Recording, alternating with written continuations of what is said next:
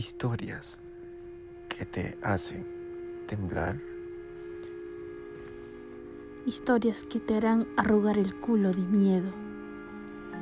Te harán sudar, quizás cuando estás muy solo, escuchando en este momento este podcast. Y ahí vamos.